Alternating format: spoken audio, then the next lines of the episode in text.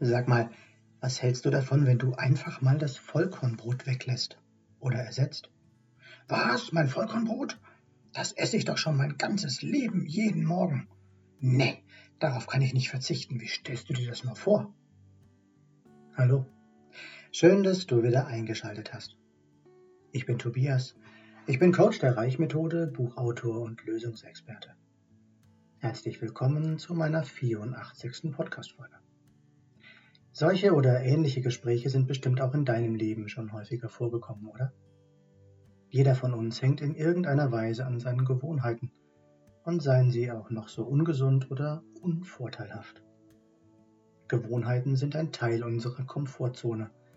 Sie sind Teil unseres persönlichen Hamsterrads oder auch manchmal unseres Hamsterkäfigs.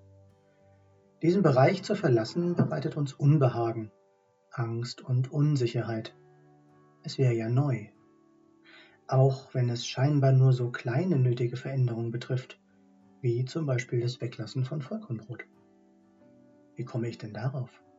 Vollkornbrot ist doch so gesund, oder? Tja, die einen sagen so, die anderen so. Wenn man sich allerdings ein wenig mehr mit der Thematik beschäftigt, kann man auch durchaus zum Schluss kommen, dass Vollkornprodukte für viele von uns eher schädlich als gesund sind. Ich selbst habe irgendwann gemerkt, dass ich diese Produkte einfach nicht vertrage. Mir ist einfach jedes Mal total schlecht davon geworden. Erst viele Jahre später habe ich herausgefunden, dass gerade die in den Schalen enthaltenen Stoffe, die eigentlich Fressfeinde der Pflanzen abwehren sollen, sogenannte Lektine, diese schlechte Verdaulichkeit hervorrufen. Dazu kommt, dass Vollkornprodukte für unseren Körper extreme Kohlenhydrate sind und somit Zucker. Wieso werden dann gerade Diabetikern diese Produkte empfohlen? Hm, frag dich mal selbst. Aber darum geht es ja eigentlich auch gar nicht. Es geht ja um Gewohnheiten. Ich selbst habe mich nun dazu entschlossen, meine Ernährungsgewohnheiten zu verändern.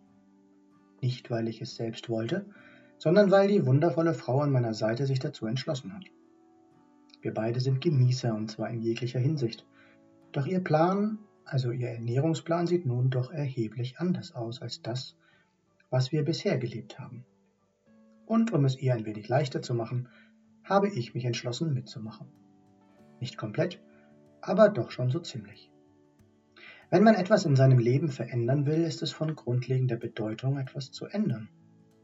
Auf andere Ergebnisse zu hoffen, ohne etwas zu verändern, wäre wie, einem, wie auf einem Bahnhof auf ein Schiff zu warten.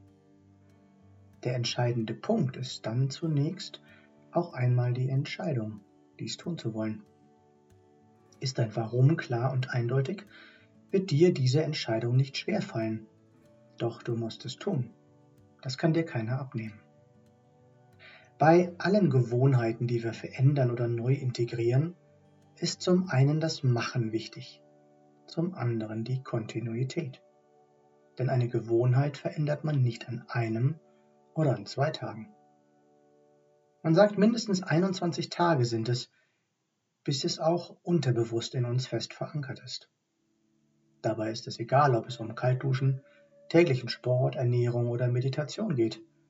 Machen und durchhalten sind angesagt. Sonst wird's nichts. Was ist mit dir?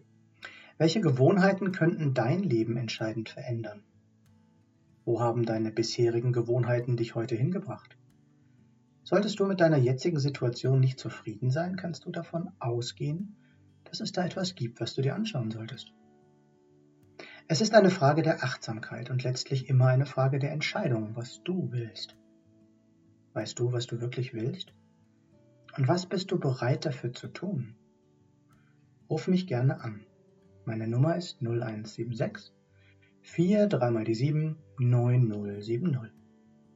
Weißt du, wer du wirklich bist? Weißt du, was du brauchst, damit es dir gut geht? Was treibt dich von innen her an? Und hast du schon mal was von der Reichmethode gehört? Auch darüber können wir gerne sprechen.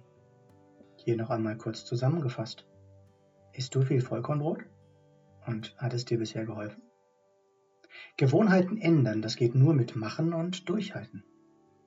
Fang an und überprüfe deine Gewohnheiten nach möglichen Potenzialen. Glaub mir, es ist meist so viel mehr möglich, wenn wir auch mal einen anderen Gedanken zulassen. Wenn du einen Mehrwert aus diesem Podcast bekommen hast, was ich hoffe, gib mir gerne eine Rückmeldung. Du findest alle Links in den Show Notes oder auf meiner Homepage www.tobias-born-coaching.de. Ich freue mich, wenn du mir einen Daumen oder einen Kommentar für den Algorithmus dalassen würdest.